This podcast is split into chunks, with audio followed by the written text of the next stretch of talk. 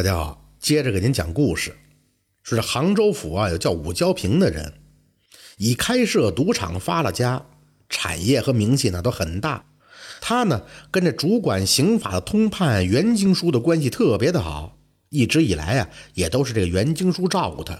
后来呢，袁经书平调去了江西，新上任的通判那特别的严厉，捣毁了武交平的好几处赌场，还派人啊去捉他。武交平呢，提前知道了消息，赶紧就逃出了城，准备去海宁啊托人帮忙。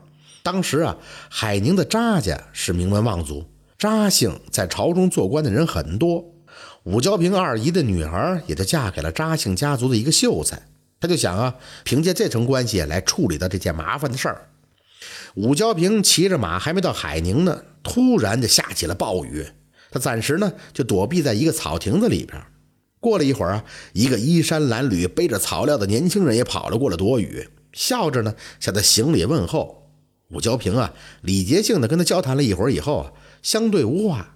眼看天就快黑了，这暴雨还没有停的意思。这时候，这年轻人就跟他说呀：“客人，你要去什么地方啊？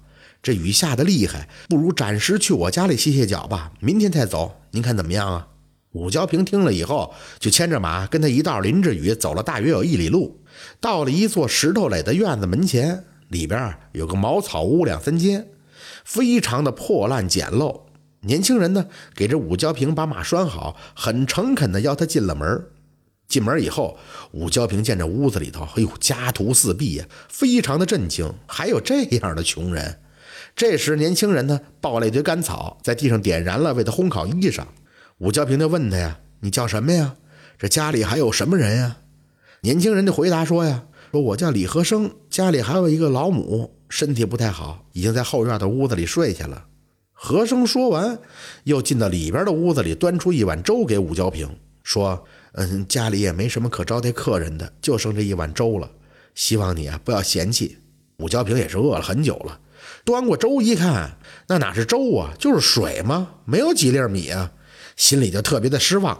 衣服干了以后啊，和生呢让武娇平睡在自己的床上。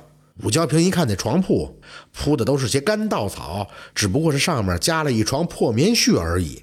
他睡在上面好长时间都没睡着。短暂的休息过后，天还没亮，武娇平就醒了。他走出门一看呀，就见着和生睡在一块门板上还没醒。武娇平赶紧叫他呀，说为什么不上床啊？这和生回答道：“这家里的只有两张床，所以睡在这儿了。”武家平听了以后啊，心下特别是过意不去，又问他：“你的平常以什么为生呢？”和生回答他说：“地租太贵了，没有种地，平常就砍柴或者割些草料卖到城里头，换些药啊和米啊回来生活。”武交平见院子中啊自己的马在吃新鲜上等的草料，便问和生：“这不是你去城中卖的草料吗？没了生计该怎么办呢？”和生笑着言道：“客人有着急的事儿，这马怎么能饿着跑呢？我们已经习惯了，饿个一两天没什么妨碍的。”武娇平听了以后，非常的震惊，但是心下呀还有些怀疑，对方是不是在博取自己的同情，从而呢要讨要银两而已。他收拾好行李以后，抓了一把碎银子送给和生，这大概有三四两重。和生呢见了却很惊慌。赶忙推辞，哎，不不不，这本该招待客人送行，然而家里已经没有米了，我正为此而感到羞愧呢，又怎能接受你的钱财呢？武交平听了以后说啊，你可以饿肚子，难道你要你病中的母亲和你一起受苦吗？和生听了以后也是非常为难的说道，既然如此，我现在就去问问母亲大人的意思，您稍微等一会儿。他进去了一会儿，又跑出来对武娇平说。我母亲说了，家里没有什么好的食物招待客人，已经很失礼了，怎么还敢收受客人的赏赐呢？我们虽然穷，但礼节始终不能够舍弃呀。武娇平听了以后，才彻底相信了他的为人，内心是非常的感动啊。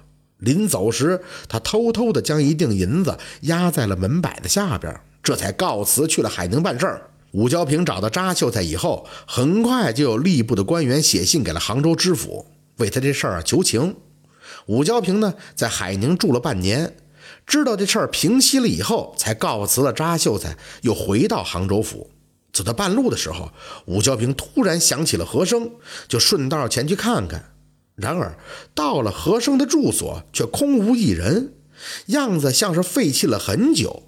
武交平非常的疑惑呀，进去以后就看见和生当时睡的门板还在地上，掀开一看，半年前自己放的银子竟然还压在那下边。武交平赶紧去找附近的人问呀，说这家人搬哪儿去了？乡亲回答他说：“这家人啊，姓李，已经绝户很久了。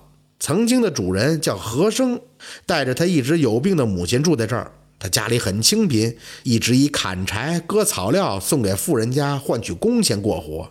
他母亲去世不久，和生也因为贫困和过于悲痛而过世了。他死后没人安葬他，棺材都没有。乡邻们啊，就将他埋在了屋后，和他母亲埋在了一处。”你看，那土堆大一点的，就是他母亲；小一点的土堆，那就是他。这件事啊，一晃就过去了五六年了。乡人言罢，还叹息不止。武交平听了以后，就更加的震惊，难以相信世间还存在这样的事儿。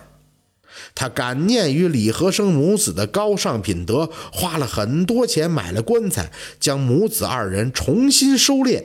并修建了两座大坟安葬，立下碑文，让后人敬仰。武交平经过这件事儿以后，也不愿意再去做害人的事儿。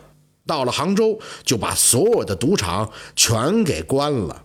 真是穷鬼何生节气高，感化交平在今朝。这就是穷鬼情深的故事。感谢您的收听，喜欢听白好故事更加精彩。